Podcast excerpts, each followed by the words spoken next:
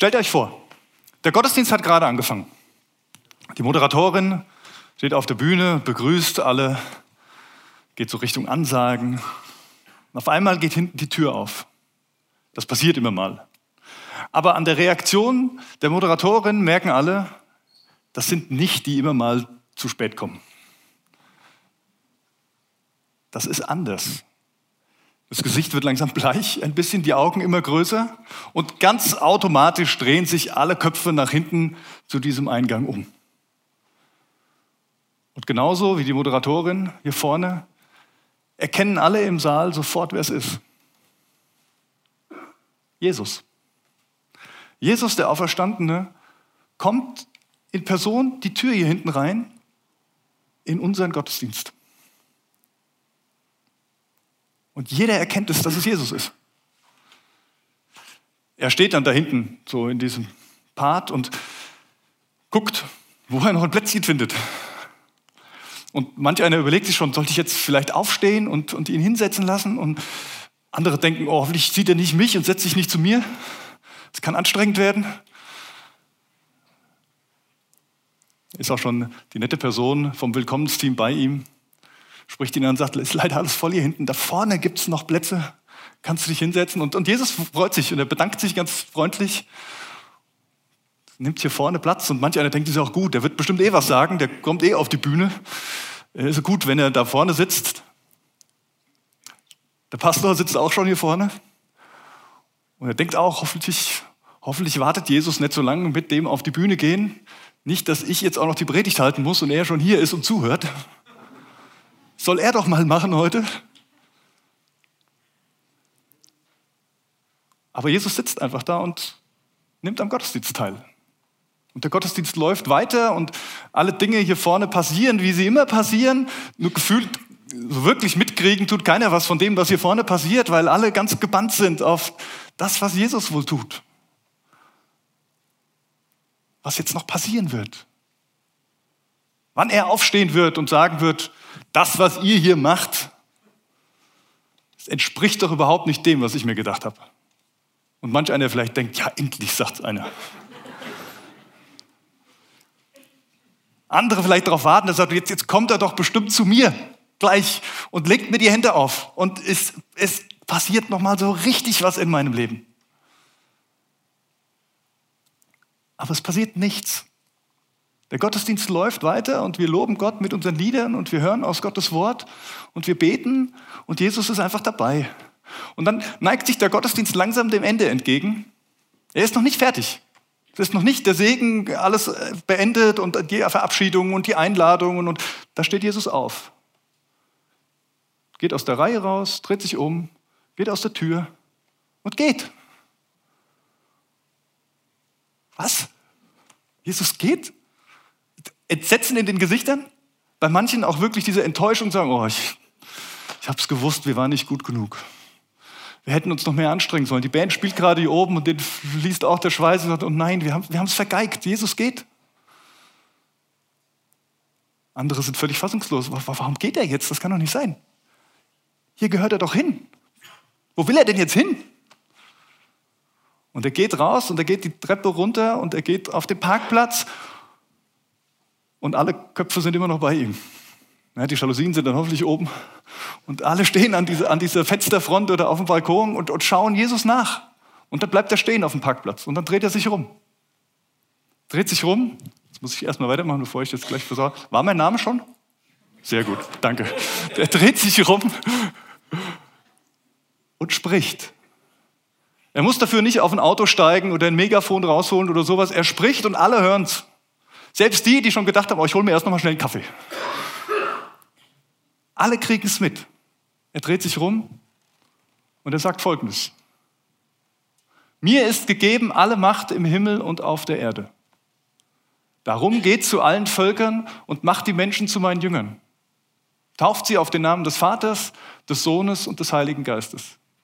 Und lehrt sie, alles zu befolgen, was ich euch geboten habe. Und seid gewiss, ich bin jeden Tag bei euch bis zum Ende der Welt. Das hat Jesus schon mal gesagt zu seinen Jüngern. Wir kommen aus der Geschichte der Auferstehung. Ostern. Und Jesus begegnet seinen Jüngern immer wieder, den Emmaus-Jüngern, das hatten wir letzte Woche hier. Der lädt sie ein, an den See Genezareth zu kommen und er, er hat Zeit mit ihnen. Er redet mit ihnen. Und er lehrt sie. Er bereitet sie darauf vor, dass er irgendwann nicht mehr in persönlicher Gestalt bei ihnen sein wird. Und dann, bevor er in den Himmel fährt, sagt er das zu seinen Jüngern. Jesus folgen. Das ist die Überschrift dieser kleinen Themenreihe über Ostern, die wir heute abschließen wollen. Und ich würde gerne noch mal ein paar Gedanken mit euch teilen, was es bedeutet, Jesus zu folgen. Ich glaube, das, was ich gerade beschrieben habe, ist gar nicht so ungewöhnlich. Warum geht Jesus raus? Weil er immer rausgeht. Weil Jesus nicht in irgendeiner Kapelle drin sitzt oder in einem Gottesdienst und sagt, und hier bin ich und das war's, sondern weil Jesus unterwegs ist zu den Menschen.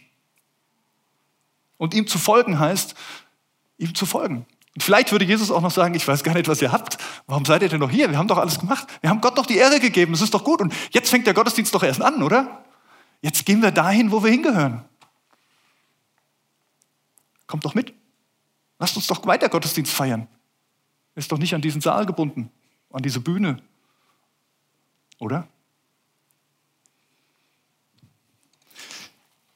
Ich habe uns ein paar Gedanken mitgebracht, was Jesus Folgen bedeuten könnte, anhand dessen, dieses Auftrags, wie es immer so schön heißt, den Jesus seinen Jüngern gibt und der auch uns gilt.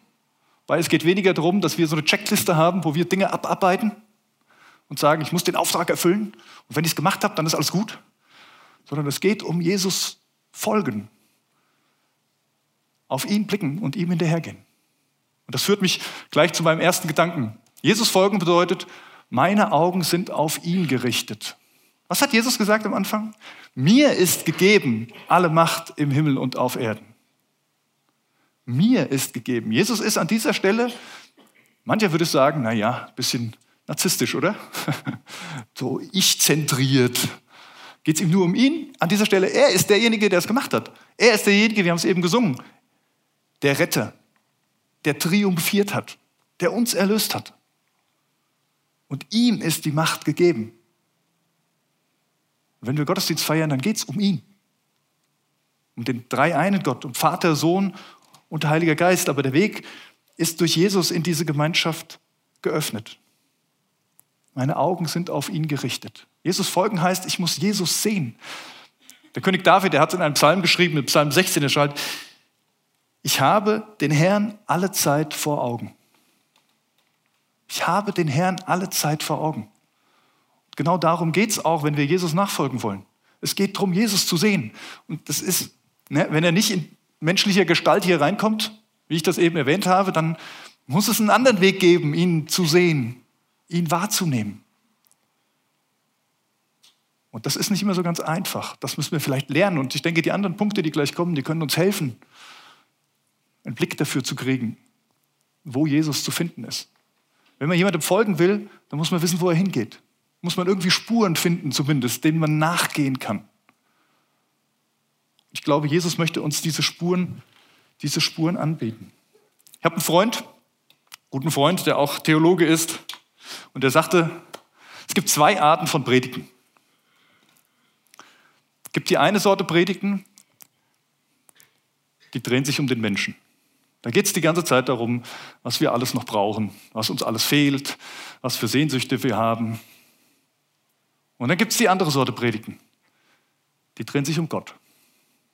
Wer er ist, was er tut, was er macht, was er verheißen hat, wie er uns begegnet. Und er sagt, oh, das sind die Predigten, die wir hören müssen. Das sind die Predigten, die wir halten müssen. Ja, und das ist so. Wenn wir Gottesdienst feiern, dann muss Jesus im Mittelpunkt stehen. Dann muss Gott im Mittelpunkt stehen. Dann müssen wir unsere Augen auf ihn richten. Und dann werden wir vielleicht auch merken, dass manch eines, was uns so sehr belastet, und die Sachen sind ja auch da und die wollen wir nicht verschweigen und da wollen wir auch nicht sagen, schluck's mal runter und dann ist alles gut. Aber wenn wir auf ihn blicken, werden wir erleben, dass er sich uns zuwendet. Dass er diesen Dingen begegnet, die uns schwerfallen, die uns vielleicht manchmal um uns selbst kreisen lassen. Also der erste Punkt, meine Augen sind auf ihn gerichtet, denn ihm ist gegeben alle Macht im Himmel und auf der Erde. Und der zweite Punkt, Jesus folgen bedeutet unterwegs sein zu den Menschen. Gott ist unterwegs zu den Menschen. Und wenn ich Jesus folge, dann heißt das, dass ich mit ihm auf diesem Weg bin. Er, er lädt uns ein, er fordert uns vielleicht sogar auf, ihm zu folgen. Und das ist nichts Neues. Wenn wir uns die Evangelien durchlesen, wie Jesus auf dieser Erde war, wo war er? Ja, er war auch immer im Tempel. Er war auch in der Synagoge und hat vorgelesen, aber er war auch immer bei den Menschen, in ihren Häusern, an den Orten, wo sonst keiner hinging, weil da die Aussätzigen waren oder die Prostituierten oder die Zöllner oder was auch immer. Jesus war da. Nicht nur da, er, er war überall. In dem Ort, wo er war, da war er präsent. Und er hat jeden Menschen gesehen. Selbst die, die sich auf dem Baum versteckt haben, wie der Zachäus. Jesus war bei den Menschen und das ist auch gar nichts Neues bei Jesus gewesen, sondern das war das Anliegen Gottes schon immer. Wenn er Menschen hat, berufen hat, dann ging es darum, dass sie bei den Menschen sind. Abraham, der große Vater des Volkes Israel sozusagen. Gott sagt zu diesem Mann, zu diesem alten Mann, geh in ein Land, das ich dir zeigen werde. Und Abraham macht sich auf den Weg. Er lässt seine Familie hinter sich oder die ganze Verwandtschaft, dieses große, ein paar nimmt er ja mit und kommt da in ein Gebiet, so eher so nomadenhaft paar Könige. Aber wenn wir gucken, was Abraham für einen Einfluss hatte auf, diese, auf diese, dieses Land, wo er da hingeht, auf die Menschen, die dort schon lebten, das ist unwahrscheinlich. Weil Gott ihn auch zu den Menschen geschickt hat. Gott schickt einen nicht nur auf ein Stück Acker, sondern es geht ihm immer um Menschen.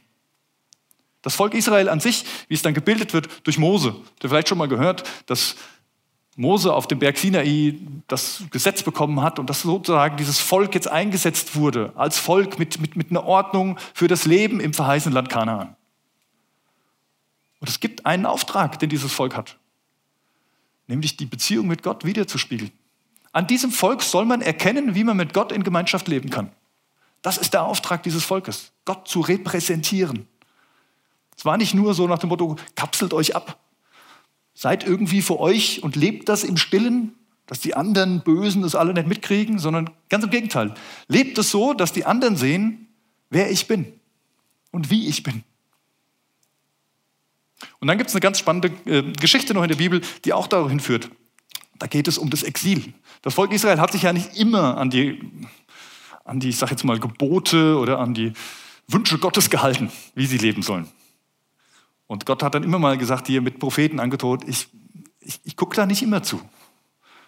Vielleicht hat das Volk Israel gesagt, ja, wir haben doch Gott an unserer Seite und das kommt schon wieder. Dann beten wir mal, dann kommt Gott wieder und dann, dann wird schon wieder alles gut und konnten es vielleicht gar nicht fassen, dass eines Tages der Tag kam, wo es nicht mehr so schnell gut wurde, sondern wo die Babylonier da waren und Juda, die Hauptstadt, den Tempel, alles eingenommen haben, den Tempel zerstört haben und die, die Oberschicht des Volkes der Juden deportiert haben nach Babylon.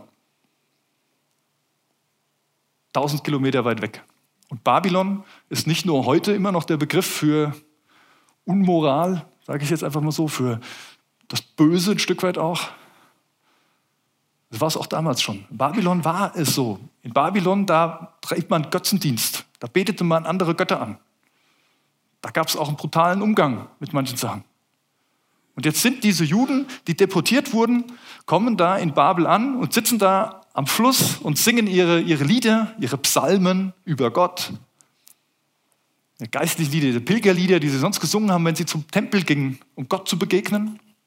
Und sie singen die und da kommen vielleicht Propheten an und sagen, ja, und Gott kommt jetzt wieder und Gott befreit uns. Aber das waren gar keine Propheten, die Gott geschickt hatte. Gott hatte nur einen in dieser Zeit geschickt. Und das war der Prophet Jeremia. Der ist allerdings nicht mit in Babylon, sondern der ist zu Hause. Wie auch immer er da geblieben ist, er ist da. Und er kriegt von Gott eine Offenbarung und er schreibt es auf in einen Brief. Und den schickt er diesen Menschen da in Babylon, die nur darauf warteten, wann sie endlich aus diesem, aus diesem Sündenfuhl Babel wieder nach Hause kommen. Wann sie dem entfliehen können, diesen gottlosen Menschen. Und dann schreibt Jeremia folgendes. Der Herr, der Allmächtige, der Gott Israels, schickt allen Gebannten, die er von Jerusalem weg nach Babel in die Gefangenschaft hat führen lassen, folgende Botschaft. Baut Häuser und richtet euch dort zum Wohnen ein legt Äcker und Gärten an und freut euch an den Früchten, die ihr erntet.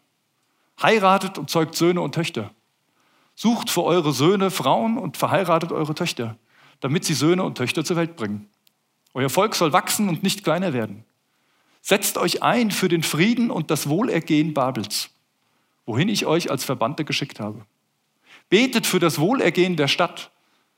Denn wenn die Stadt, in der ihr gefangen gehalten werdet, Frieden hat, habt ihr auch Frieden. Ich weiß nicht, wie die reagiert haben damals. Vielleicht waren sie völlig entsetzt und haben gesagt, das kann Gott doch nicht, das kann doch nicht sein Ernst sein, oder? Wir sollen uns jetzt hier häuslich einrichten, einen schönen Garten anlegen, Früchte ernten, hier, bei diesen gottlosen Menschen? Ernsthaft? Setzt euch für das Wohlergehen der Stadt ein und dann, dann geht es euch auch gut. Gott ist unterwegs zu den Menschen. Und wenn man die Geschichte Babels mal verfolgt, wie Gott immer wieder auch diesem Volk auf der einen Seite war es vielleicht eine Strafe für das Volk Israel. Und auf der anderen Seite hat Gott an dieser Stelle auch den Menschen von Babel die Hand ausgestreckt. Und wir lesen es in den Geschichten von Daniel oder Esther. Wir hatten Predigtserien über diese, wie, wie Gott in dieser Kultur auch verändert, wie er begegnet, wie Könige sagen, das ist der, das ist der lebendige Gott. Jeremia schreibt doch noch weiter, denn so spricht der Herr, erst wenn 70 Jahre vergangen sind, werde ich mich wieder liebevoll um euch bemühen. Dann will ich das Gute, das ich euch versprochen habe, in Erfüllung gehen lassen und werde euch wieder in euer Land zurückbringen. Denn ich weiß genau, welche Pläne ich für euch gefasst habe, spricht der Herr. Mein Plan ist, euch Heil zu geben und kein Leid. Ich gebe euch Zukunft und Hoffnung. Wenn ihr dann zu mir rufen werdet, will ich euch antworten. Wenn ihr zu mir betet, will ich euch erhören. Wenn ihr mich sucht, werdet ihr mich finden. Ja, wenn ihr ernsthaft mit ganzem Herzen nach mir verlangt, werde ich mich von euch finden lassen, spricht der Herr. Gott sagt, lebt da, wo ich euch hingestellt habe, zu meiner Ehre. Und nimmt die Menschen da mit, betet für sie, segnet, wir haben es heute Morgen schon gemacht, segnet die Menschen, wo ihr seid. Und ich bin bei euch. Ich weiß, ich sehe euch, keine Angst, ich vergesse euch nicht. So schwer es auch sein mag, ich weiß nicht, wie es euch in eurem Umfeld geht. An der Arbeitsstelle, der Schule, mit der Nachbarschaft, was auch immer, im Kegelclub. Ihr seid da nicht einfach nur so. Und das, das vielleicht manchmal auch Schwere ist nicht einfach nur so da, sondern ihr seid da, um zu segnen. Ihr seid da, um Gottes Segen, seinen Frieden zu den Menschen zu bringen. Bemüht euch um das Wohlergehen eurer Stadt. Unterwegs sein zu den Menschen. Beate hat es erwähnt, heute um 18 Uhr wollen wir Lobpreis machen hier im Foyer. So, ein erster Schritt von der Bühne mal runter in einen, in einen anderen Kontext hinein. Gar, eine, gar keine Riesenband. Ganz entspannt. Alle herzlich eingeladen, da zu sein. Alle manche auch, ihr dürft auch gerne mit euren Kindern kommen. Ja, wir finden schon Platz. Geht nicht darum, ein Konzert zu machen, sondern Gott die Ehre zu geben. Und mein Wunsch mit diesem Lobpreis ist es eigentlich, nicht hier im Haus zu bleiben. Ich habe schon ein paar Leute, die gut vernetzt sind, darauf angesetzt. Ich würde gerne an, an, an Orte in Butzbach gehen und da Gott loben. Es gibt zum Beispiel in der Liebesgalerie, wenn ihr die kennt, da gibt es so ein Stockwerk oben, das ist komplett leer. Da ist kein Geschäft mehr drin. Das ist ideal, um mal Lobpreis zu machen um Gott die Ehre zu geben, von ihm zu erzählen. Schwimmbad haben wir schon überlegt, mal ins Schwimmbad zu gehen, ins Freibad oben und da mal Lobpreis zu machen. Es gibt so viele, eine ganze Liste von 20 Orten, wo ich sagen würde, das wäre doch klasse. Lasst uns unsere Stadt segnen. Lasst uns nicht hier in unserem Kämmerchen immer nur sitzen und von Gott erzählen und ihm Lieder singen, denn Gott ist zu finden. Da, wo wir von ihm reden, da, wo wir ihm die Ehre geben, da, wo wir von ihm singen. Und wenn ihr da mitmachen wollt, seid ihr eingeladen, heute Abend zu kommen. Da erzähle ich noch ein bisschen mehr davon vielleicht, aber auch in Zukunft. Ich finde es das großartig, dass wir zum Gebet in der Gebetswoche an Orte in der Stadt gehen. Ich finde es toll, dass wir dieses Jahr auch wieder am Altstadtfest den Gottesdienst auf dem Marktplatz machen. Und ich glaube, es geht noch viel mehr. Es sind so 250 Leute hier im Gottesdienst. Und davon sind längst nicht alle aus Butzbach. 250 Leute ist ein Prozent der Bevölkerung unserer Stadt mit den Orten. Ein Prozent. Das ist verschwindend gering. Matthias lacht, er weiß, was kommt. Wenn ich alle Gemeinden, die wir in Butzbach haben, alle Kirchen, die noch so da sind, zusammennehme, mit den Leuten, die da im Gottesdienst sitzen sonntags. Wenn ich es ganz gut meine, komme ich vielleicht auf 5 Prozent. Eher drei, würde ich sagen. Ja, bei großen besonderen Tagen vielleicht fünf, ansonsten eher drei Prozent. Das ist wenig. Mein Wunsch ist es, meine Vision ist es, und da bin ich nicht alleine, deswegen sagt der Matthias, mein, mein Wunsch ist es, dass wir mindestens mal 10% erreichen. 10% ist immer noch extrem wenig. 10% der Menschen, die in unserer Stadt leben, mit dem Evangelium zu erreichen, mit der frohen Botschaft von Jesus Christus.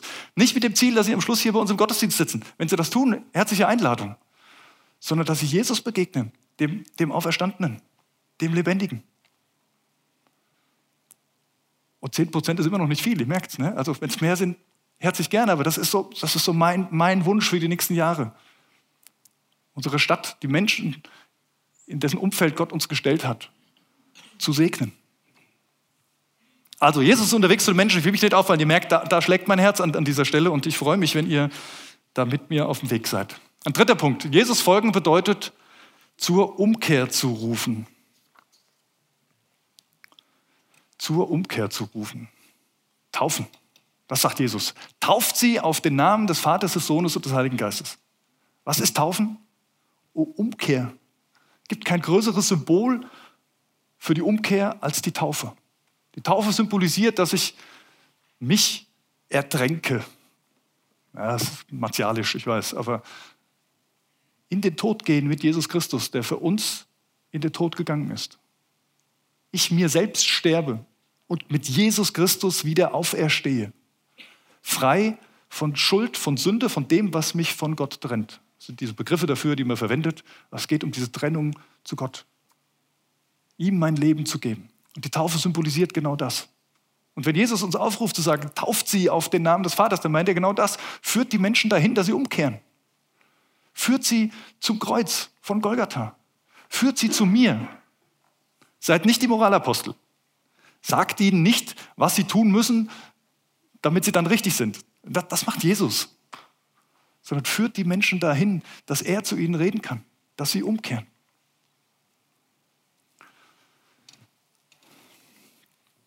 Wir alle brauchen das immer wieder übrigens. Wir alle sind erlösungsbedürftig. Ja, es gibt ja immer so besondere Sachen, wo man auch mal auf Leute zeigt, sagt, oh, der, ai, was da wieder los ist, der muss unbedingt umkehren. Aber ganz ehrlich, jeder von uns muss umkehren.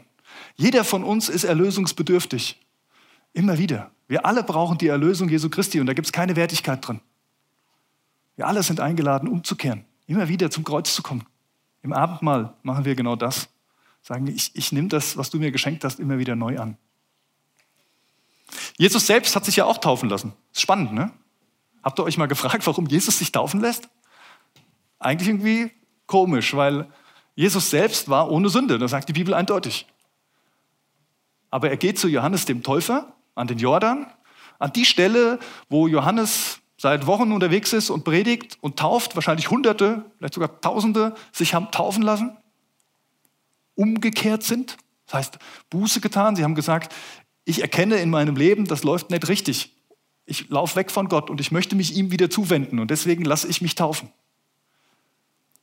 Und dann kommt Jesus da passiert folgende Situation. Auch Jesus kam aus Galiläa an den Jordan zu Johannes, um sich von ihm taufen zu lassen. Johannes wehrte sich entschieden dagegen. Ihr merkt, ne? Ich hätte es nötig, mich von dir taufen zu lassen. Und du kommst zu mir? Aber Jesus gab ihm zur Antwort, lass es für diesmal geschehen. Es ist richtig so, denn wir sollen alles erfüllen, was Gottes Gerechtigkeit fordert.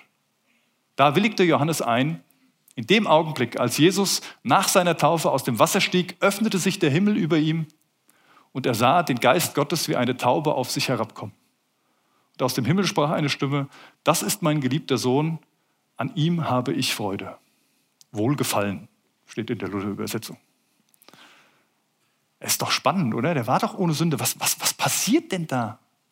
Und ich möchte hier keine absoluten Sachen raushauen, aber ich finde es krass, dass Jesus, der ohne Sünde war, in das gleiche Wasser steigt wo Hunderte vorher ihre Sünden bekannt und abgelegt haben. Jesus steigt in unsere Brühe, um das mal so zu sagen. Und genau das hat er am Kreuz von Golgatha schon getan.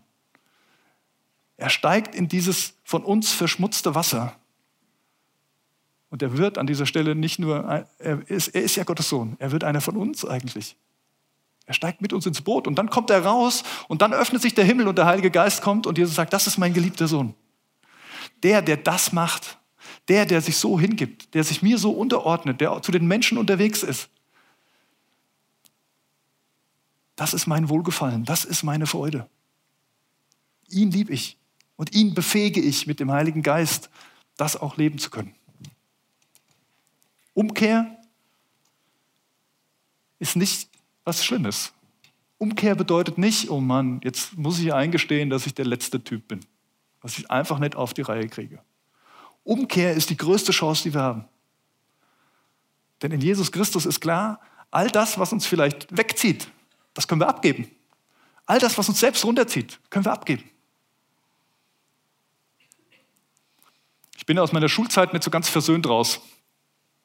Nicht, weil die Leute so schlimm gewesen wären. Ja? ja, ehemalige Lehrer von mir sitzen hier, da muss ich vorsichtig sein, was ich sage. Nee, überhaupt nicht. Es lag nicht an den Lehrern oder an, irgend, oder an Schulkameraden oder irgendwas. Es lag an mir. Ich habe in meiner, in meiner Teenagerzeit einen kleinen Knacks bekommen, weil mein Vater so früh gestorben ist. Und ich bin unsicher geworden und ich, es ging gar nichts. Ich habe gestottert und dann ziehst du dich zurück. Ja? Dann bist du cool, versuchst cool zu sein, um das zu überspielen. Das heißt aber auch, dass andere noch viel weniger an dich rankommen, weil du ja so cool bist. Und das geht bergab. Und ich bin aus dieser Schulzeit raus, echt gebrochen. Und gestern wurde ich eingeladen zum Jahrgangstreffen zum 20-jährigen Abi. Und das war echt so schön, da Leute wiederzusehen, die ich gemieden habe am Schluss meiner Schulzeit, weil ich gemerkt habe, ich fühle mich schlecht denen gegenüber. Ich, ich habe dann wiederholt, das heißt, ich habe mit denen gar nicht Abi gemacht, sondern erst später. Und dann habe ich gemerkt, ey, ich fühle mich so mies. Und es war so schön, in diese Runde zu kommen mit diesen Leuten, die ich seit 20 Jahren nicht gesehen habe, und zu merken, das war mein Problem einfach nur. Die haben mich nicht gesehen als der, der so nichts auf die Reihe kriegt. Das war nur ich. Und das ist so schön, umkehren zu können und neu anfangen zu können. Eine Riesenchance. Jesus folgen heißt, zur Umkehr zu rufen. Und zu rufen heißt für mich auch immer selber nicht irgendwo hinzuschicken, sondern selber hinzugehen und die anderen zu rufen und sagt, komm, komm doch mit. Und ein vierter Gedanke. Jesu, Jesus folgen bedeutet, aus seinen Worten zu leben. Jesus hat gesagt in dem Abschnitt, den wir vorhin gelesen haben, lehrt diese Jünger, die ihr zu Jüngern macht, lehrt sie halten alles, was ich euch geboten habe. Lehrt sie halten alles, was ich euch geboten habe. Boah, das klingt jetzt hart. Ne? Das ist jetzt der Punkt, so stellt man sich Kirche vor. Ja, an mancher Stelle. Notizblock raus, hier vorne steht einer, der sagt, mach das, mach das, mach das. Verse aufsagen, kommt, habt ihr auch alles richtig gelernt? Lehrt sie halten alles, was ich euch geboten habe. Das klingt sehr spröde. Aber ich glaube, das hat was damit zu tun, dass wir Schule kennen, wie wir Schule kennen. Dass wir Lehren verstehen, wie wir das vielleicht auch selber erfahren haben in unser Leben. Das war damals bei Jesus ein bisschen anders. Lehren sah ganz anders aus. Und was Jesus hier sagt, ist eigentlich, bleibt in Verbindung mit dem Wort Gottes. Bleibt in Verbindung mit mir. Was, was war denn das, was Jesus geboten hat? Er sagt, ich bin der Weinstock, ihr seid die Reben. Wer in mir bleibt und ich in ihm, der bringt viel Frucht. Denn ohne mich könnt ihr nichts tun. Bleibt bei mir. Fragt nach mir. Lieb Gott von ganzem Herzen, ganzer Seele und mit ganzem Verstand und mit aller deiner Kraft. Und deinen Nächsten wie dich selbst. Das ist das, was Jesus gelehrt hat. Bleibt bei mir. Und da ist die Bibel ein ganz wichtiges Ding. In der Bibel steht ganz viel über Gott. Und ich bin, ich habe es schon ein paar Mal hier gesagt, ich bin erschrocken drüber, auch bei mir selbst manchmal, wie wenig ich die Bibel zur Hand nehme. Klar, bei mir gehört es zum Job, ich muss Predigten vorbereiten, da habe ich die Bibel zur Hand, ja. Aber einfach nur zu sagen, das ist das Buch, das tut mir gut, da reinzugucken, weil ich, weil ich da bei Gott bleibe. Und dann bete und dann ihn bitte, dass er mir Erkenntnis schenkt aus diesem Buch heraus, aus diesem Wort. Dass er mir begegnet, und das tut er heute immer noch. Er offenbart sich. Ich wünsche mir, dass wir wieder mehr an diesem Wort bleiben. Jesus selbst hat es erlebt, wie wichtig das Wort ist. Direkt nach der Taufe übrigens geht Jesus in die Wüste. Danach wurde Jesus vom Geist Gottes in die Wüste geführt, weil er dort vom Teufel versucht werden sollte. Nachdem er 40 Tage und Nächte gefastet hatte, war er sehr hungrig. Da trat der Versucher an ihn heran und sagte, wenn du Gottes Sohn bist, dann befiehl, dass diese Steine hier zu Brot werden. Aber Jesus gab ihm zur Antwort, es heißt in der Schrift, der Mensch lebt nicht nur von Brot, sondern von jedem Wort, das aus Gottes Mund kommt. Wir brauchen das Wort Gottes zum Leben. Ich meine jetzt nicht nur das spröde Bibellesen, sondern das Beschäftigen mit ihm, mit dem, was er gesagt hat, mit dem, was er getan hat. Das Fragen, Herr, wo bist du hier? Was hast du mit mir vor? Wo gehst du hin? Wir brauchen es zum Leben, denn diese, diese Versuchung, die hier beschrieben wird, die haben wir auch jeden Tag. Ich kenne es in meinem Leben, da ist ständig jemand, der versucht, mich davon wegzuziehen. Mir irgendwas anderes gibt, was mich ablenkt, was mir Sorgen macht, was mich irgendwie davon wegbringt, Jesus zu folgen und mein, meine Augen auf ihn gerichtet zu halten. Aber das Wort, die Beschäftigung mit seinem Wort, im Gebet, die kann uns wieder dahin führen.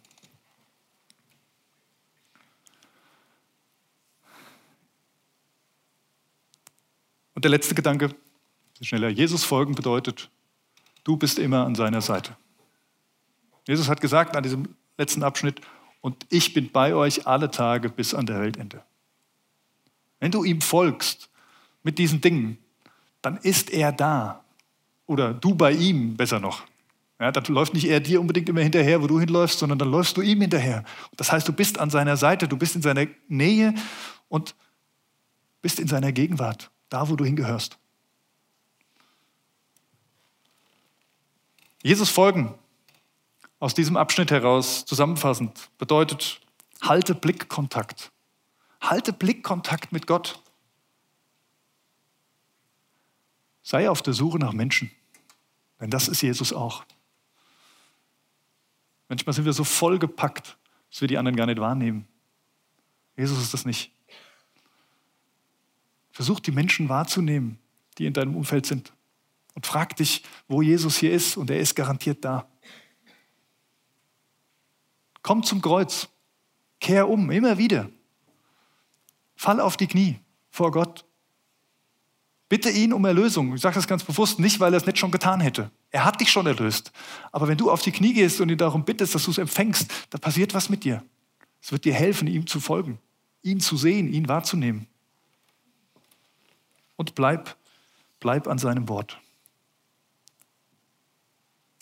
Vier Punkte. Vielleicht könnt ihr sie ein bisschen in Erinnerung behalten und vielleicht können wir uns gemeinsam auf den Weg machen. Und jetzt machen wir uns erstmal auf den Weg zu Jesus. Ihr seid eingeladen, das Abendmahl zu feiern. Die Einladung wurde vorhin schon ausgesprochen. Hier in der Mitte wird es euch gereicht. Es ist eng, ich weiß. Aber Jesus ist das egal, er ist hier. Und er freut sich, uns zu beschenken. Bevor wir das machen, lade ich euch ein, zu beten mit mir. Lade euch ein, einen ganz kurzen Moment der Stille auch zu haben. Euch ganz persönlich zu fragen, was ist für mich dran? Wie kann ich Jesus sehen?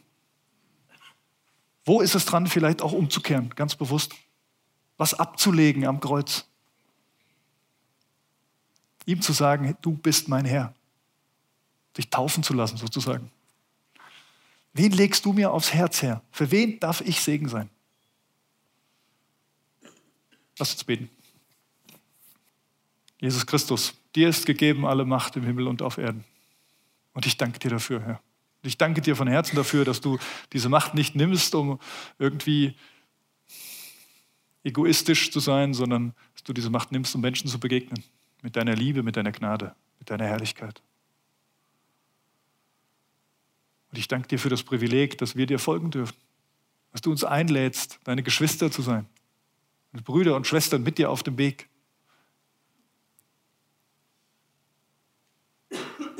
Ja, und ich bitte dich, dass du mir immer wieder die Kraft gibst, umzukehren, da wo ich den Weg verlasse. Ich bitte dich, dass du mir dein Herz schenkst für die Menschen.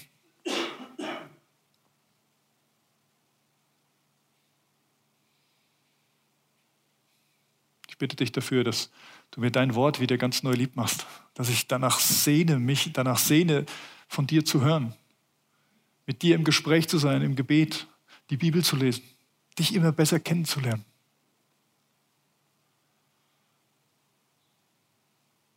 Und ich danke dir, dass du uns zusagst, dass wo wir zu dir kommen und umkehren und unsere Sünden bekennen, dass sie uns vergeben sind. Herr, sie sind weg. Du hast sie ans Kreuz getragen. Wir dürfen mit dir leben. Jesus, das wollen wir jetzt feiern im Abendmahl. Und ich bitte dich, dass du jeden einzelnen von uns segnest im Abendmahl. Amen. Wir feiern das so nach dem Vorbild, wie es in der Bibel steht. Genau, nimm es schon mal mit. In der Nacht, als Jesus verraten wurde, da, da nahm er das Brot er brach's, dankte Gott, gab seinen Jüngern und sprach, das ist mein Leib. Desgleichen nahm er den Kelch. Bei ihm war es Wein, bei uns ist er mit Saft gefüllt. Er nahm den Kelch, dankte Gott, gab ihn seinen Jüngern und sprach, das ist mein Blut. Mein Blut. Das Blut dieses neuen Bundes zur Vergebung der Sünden. Und er lädt dann ein und sagt, trinkt alle daraus. Genauso wollen wir es tun. Kommt, schmeckt und seht, wie freundlich unser Herr ist.